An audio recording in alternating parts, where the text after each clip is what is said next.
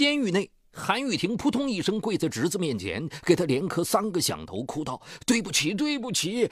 他痛哭流涕地说自己患了癌症是遭报应，他只想在死之前让自己的良心得到安宁。他许诺说会将全部继承的遗产都还给他。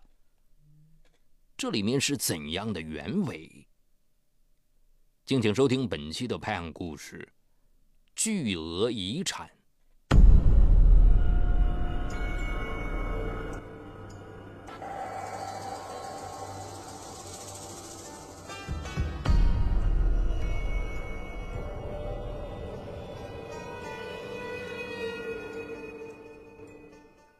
韩玉婷十岁那年，在北京一家化工厂工作的父母因爆炸事故双双身亡，留下她和十五岁的哥哥韩风相依为命。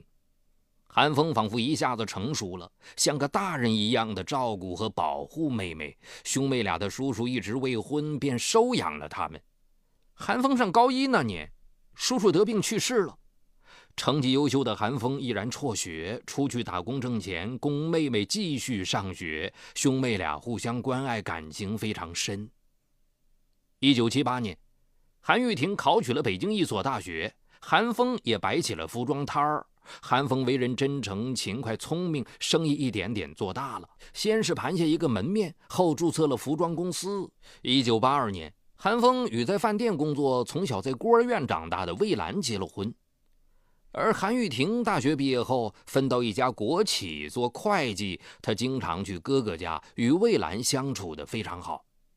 结婚后，魏兰一直没有怀孕，开始他们并没有着急，可眼看着结婚三年了，魏兰还是没有动静，连韩玉婷都坐不住了。她通过同学联系了一家医院，强拉着哥哥嫂子去检查，结果查出是魏兰患有不孕症。韩玉婷安慰他们说：“哎，现在医学这么发达，嫂子的病一定能治好的。”从此，韩玉婷陪着嫂子不知跑了多少医院，讨了多少偏方，但都没有见成效。一九八六年，韩风将自己的一个哥们胡岩介绍给了妹妹。胡岩比韩玉婷大三岁，开了一家酒楼，两人一见钟情，相识后一年便结了婚。一九八八年，韩玉婷生下了女儿毛毛。韩风对毛毛喜欢的不得了，一有时间就去看她，抱着她一个劲儿的亲。因为没有孩子，韩风将全部精力都投入到事业中。他开了两家分公司，业务遍布全国，不仅买了别墅、奔驰轿车，资产也超过了千万。成为大款的韩风没有忘记妹妹。对妹妹一家很关照。两千年，胡岩的酒楼经营出现了问题，急需资金支持。胡岩对韩玉婷说：“呃，要不向你哥哥借点钱，等渡过难关，咱们就还他。”韩玉婷问：“要借多少？”“呃，五十万。”“这么多呀？”他觉得哥哥的钱是起早贪黑拼命挣来的，万一还不了怎么办？韩玉婷不好意思向哥哥张口，胡言干脆自己直接去找了韩风。韩风二话没说，立即给了他五十万，让胡言解了燃眉之急。韩玉婷知道后登门去谢哥哥。韩风说：“嗨，我就你这么一个妹妹，我希望你能过得幸福。”韩玉婷暗自庆幸自己有这么一个好哥哥。然而令韩玉婷没想到的是。胡言竟然背着他在外面找了个情人，对方叫小雅，是胡言酒楼的一个服务员，年轻又漂亮。那天韩玉婷出差回来，忘了带钥匙，到酒楼去找胡言，将胡言和小雅堵在了他办公室套间的床上。那一刻，韩玉婷怒火中烧，狠狠打了小雅一个耳光。他对胡言说：“你要是不马上把他辞退了，我们就离婚。”胡言知道自己是有过错一方。离婚时分财产会很不利，所以他表面上答应了韩玉婷，将小雅开除了。其实他暗中仍与她来往，同时他又与一个歌厅小姐保持着情人关系。由于胡言的心思都花在女人身上，疏于经营，加上餐饮业竞争越来越激烈，酒楼再次遇到困难。胡言又去找韩风借过一次钱。韩风虽然有些不情愿，但看在妹妹的面子上，还是借给了他三十万。谁知道没多长时间，胡言就将这些钱挥霍一空。韩风听说胡言的钱大部分都花在了女人身上时，对胡言彻底失望。他发誓绝不再借给胡言一分钱。酒楼面临倒闭。心情烦躁的胡言回家之后，就找茬和韩玉婷吵架，并多次提出离婚。尽管胡言不争气，韩玉婷还是非常爱他。胡言要离婚，令他非常痛苦。他加倍的对他好，百般的安慰他，并搬出女儿来，试图令他回心转意。胡言说了：“要不离婚也行，你去帮我筹集二百万，让酒楼起死回生。”韩玉婷问了：“你的话当真？”当然，不信我可以给你写个保证书。说完，真的给韩玉婷写了一份保证书。如果韩玉婷帮我筹集二百万资金做酒楼经营，我保证从此不再提离婚，也不再做对不起她的事情。拿着这份保证书，韩玉婷的心里踏实了。于是，她第一次主动去找哥哥提出借二百万。得知妹妹是给胡言借钱。韩风一口回绝了。我太了解胡言了，这人已经无可救药了。过去他借的钱我都不打算要了，但以后我不会再借给他钱打水漂了。任韩玉婷怎么说，韩风就是不松口。看韩玉婷没借回来钱，胡言再次提出离婚。韩玉婷说：“你别着急，我在想办法。”不久，韩玉婷参加朋友聚会，认识了一个做证券期货的朋友张先生。张先生告诉他，如果投资期货，不出两个月，本金就能翻一两倍，甚至更多。韩玉婷对期货不太懂，张先生耐心地给他讲解，并讲了许多自己操盘成功的实例，还说自己也在投资。丰厚的回报令韩玉婷动了心，他想。如果向哥哥借一百万，让张先生帮着炒期货，不是就能帮丈夫筹到钱了吗？韩玉婷再次去找哥哥，提出借一百万。韩风问他是不是给胡言借，他说不是，是我自己要炒期货。韩风一听直摇头：“哎呀，你根本就不懂期货，对那个张先生你也不了解。”期货风险很大的，弄不好全赔进去了。拿出一百万对我来说虽然不是难事，但是那也是我辛辛苦苦挣来的，我可不愿意做这种冒险的事儿。韩玉婷急地说：“如果我筹不到二百万，胡言就会跟我离婚的。”韩风早就想让妹妹离开胡言了，便说道：“是这种人，离就离了，反而更好。”你，韩玉婷气得转身走了。这时，胡言的酒楼已经资不抵债。他看韩风不再肯帮他们，便坚决要与韩玉婷离婚。韩玉婷反复哀求他，他就是铁了心。后来，他干脆搬出去住了。一九九九年，韩玉婷无奈地与胡言办理了离婚手续，女儿归他抚养。婚姻解体了，韩玉婷痛苦万分，整天以泪洗面。他心里对哥哥充满了怨恨，把离婚的原因全怪罪到哥哥头上。他偏执地认为，如果哥哥肯帮他，他和胡言就不会离婚。从此，韩玉婷不再理哥哥，韩风找他，他也躲着。曾经那么亲的一对兄妹，关系陷入了僵局。虽然韩玉婷不理自己，但韩风还是默默地关心着他和毛毛。他隔段时间就往韩玉婷的银行卡里打些钱。毛毛上初中时，他给毛毛买了一辆山地车、名牌运动服，还有鞋，亲自给他送到了学校。但品尝着离异之苦的韩玉婷还是无法原谅哥哥。一月，魏兰因患子宫癌去世了。因为与嫂子关系不错，韩玉婷去参加了她的葬礼。看到哥哥一夜之间变得苍老憔悴了，韩玉婷的心不禁一阵酸楚。韩风看到妹妹来了，内心感到非常欣慰，紧紧握住她的手。韩风无助的样子让韩玉婷有些不忍。他帮着哥哥料理后事，经常陪伴他。失去亲人的痛苦，让这对兄妹的关系有了缓和。韩玉婷一个人带着女儿生活，很是辛苦。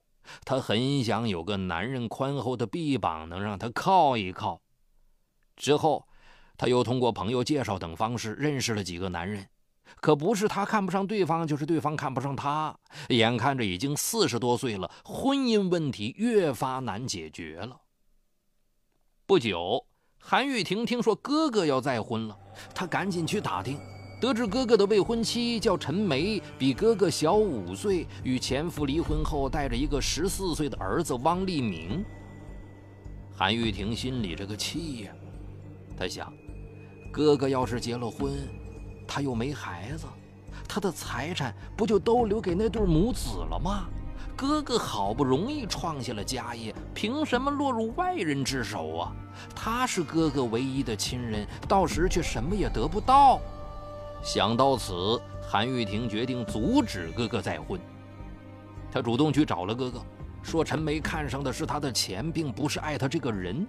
韩风却说：“我很了解陈梅，她不是那样的人。”一看哥哥竟然护着陈梅。韩玉婷又去找了陈梅，让她离韩风远点，否则以后别想过安生日子。陈梅把韩玉婷的话告诉了韩风，韩风非常气愤，把妹妹大骂了一顿，并说：“如果你不接受陈梅，以后咱们就断了兄妹关系。”哥哥的态度把韩玉婷给激怒了。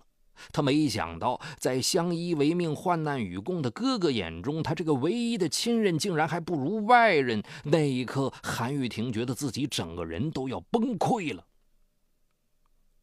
两千年国庆节，韩风和陈梅结婚了。陈梅带着儿子搬到了韩风的别墅。听到这个消息，韩玉婷倍感绝望。她心想：既然你不讲兄妹情，也别怪我无情了。失去理智的他发誓，不惜一切代价也要把本属于自己的财产争到手。韩玉婷悄悄去打听，得知陈梅的儿子汪立明与韩风的关系很僵，他根本不接受这个继父。虽然韩风把他当亲生儿子一样疼爱，可他却处处与韩风作对。陈梅很珍惜这次婚姻，怕影响自己与韩风的感情。每次韩风与汪立明闹矛盾的时候，陈梅总是严厉地批评汪立明，并强行要求他向继父道歉。有一次，陈梅甚至动手打了儿子。正处于青春叛逆期的汪立明不仅恨继父，也开始恨母亲了。韩玉婷去找了汪立明，自称是陈梅的一个朋友。他告诉汪立明，韩风是第三者，他的父母离婚就是因为陈梅和韩风搞婚外情，还说陈梅准备和韩风再生个孩子，到时就把他送人。汪立明本来就恨继父和母亲，韩玉婷的一番挑拨让他更是怒火中烧，他咬着牙恨恨地说：“我真想杀了他们。”韩玉婷趁机说。你现在是未成年人，即使杀了人也不会被判刑的。王立明吃惊地问：“真的吗？”韩玉婷肯定地说：“当然，我过去是学法律的。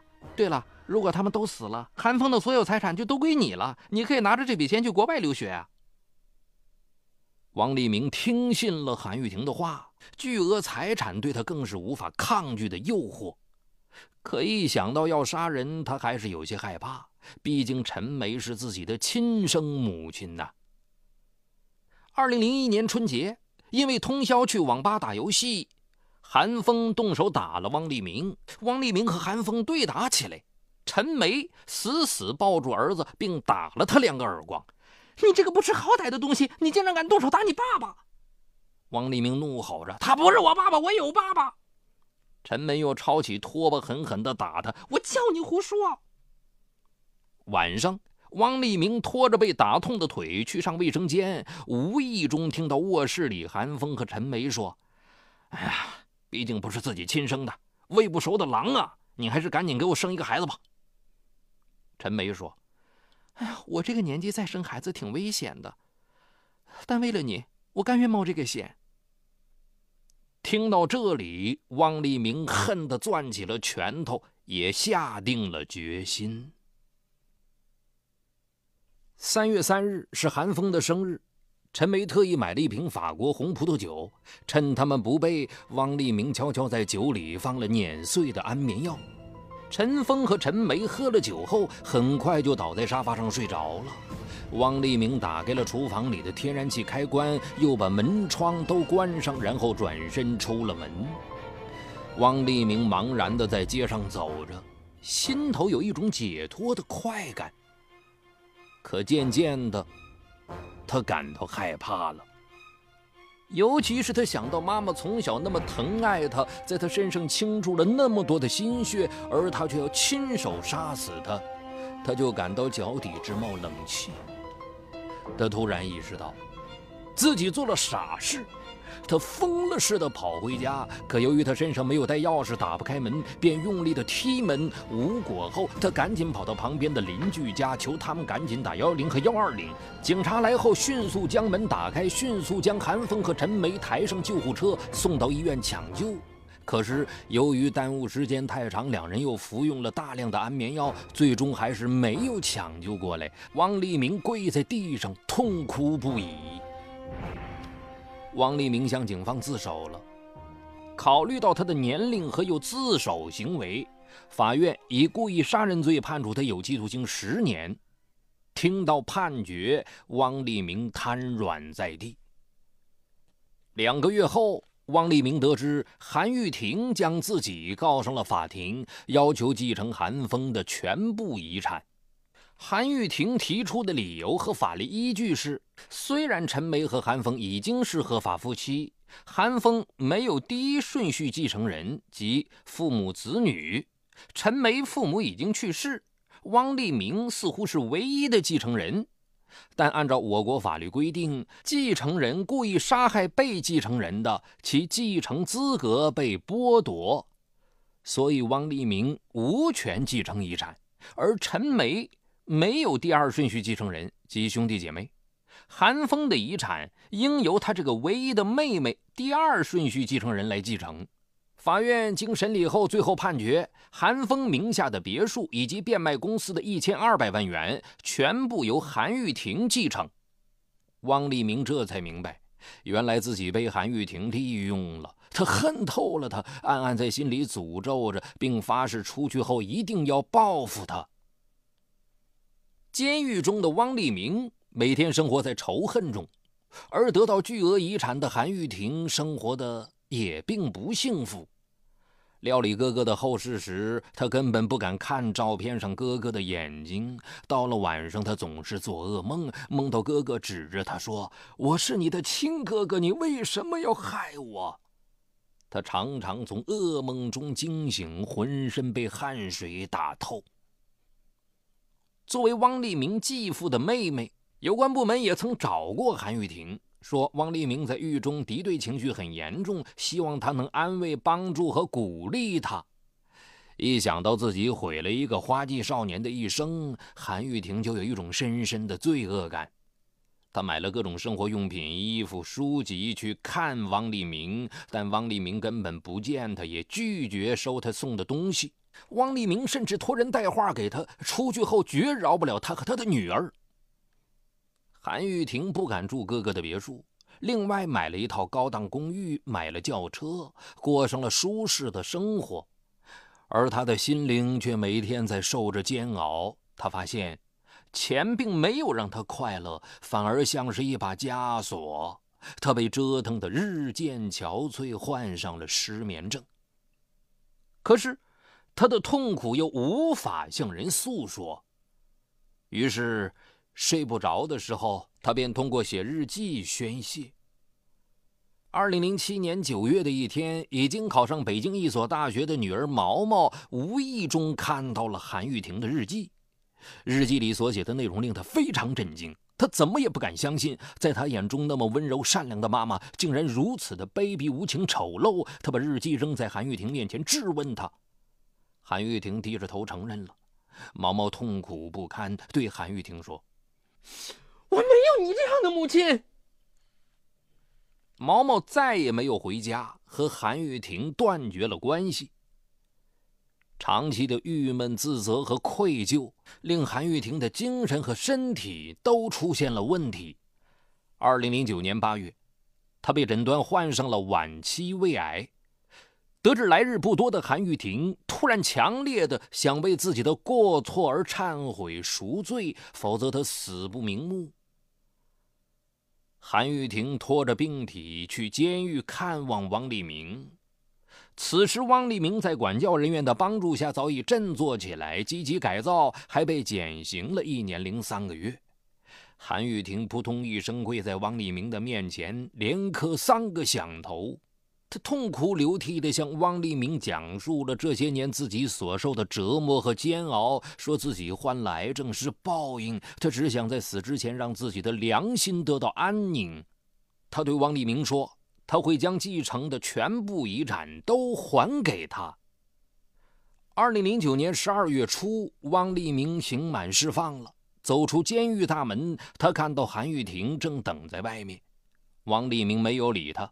韩玉婷在朋友的搀扶下走到汪立明面前，说：“我特意让朋友开车来接你。如果你不上车，我就跪在你面前。”望着瘦弱的、几乎能被风吹倒的韩玉婷，汪立明的心莫名的动了一下，脚步不由得跟着他上了车。车开到了别墅前，韩玉婷将钥匙和一张存有一千二百万元的银行卡交给了汪立明。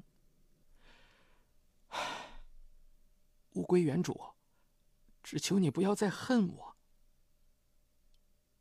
望着韩玉婷离去的背影，汪立明发现自己对她竟然恨不起来了，只觉得她太可怜了。得知韩玉婷把钱都还给了他，已经无钱治病后，汪立明心想：冤冤相报何时了啊？他主动去找韩玉婷。为韩玉婷联系好了美国的一家医院，准备送她去美国做手术。他还去找了韩玉婷的女儿毛毛，说服毛毛回到母亲身边。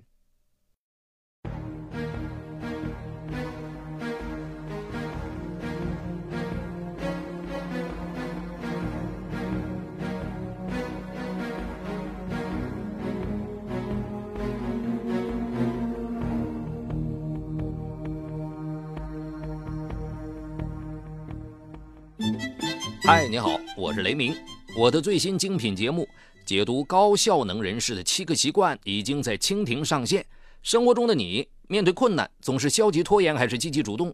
你为自己的低效懒惰懊恼抓狂吗？那些行动力超强、成功高效的人是怎么管理自己生活的？如何更好的知己知彼，建立共赢的人际关系呢？就在蜻蜓 FM 搜索“高效能人士”，开启你的高效能生活。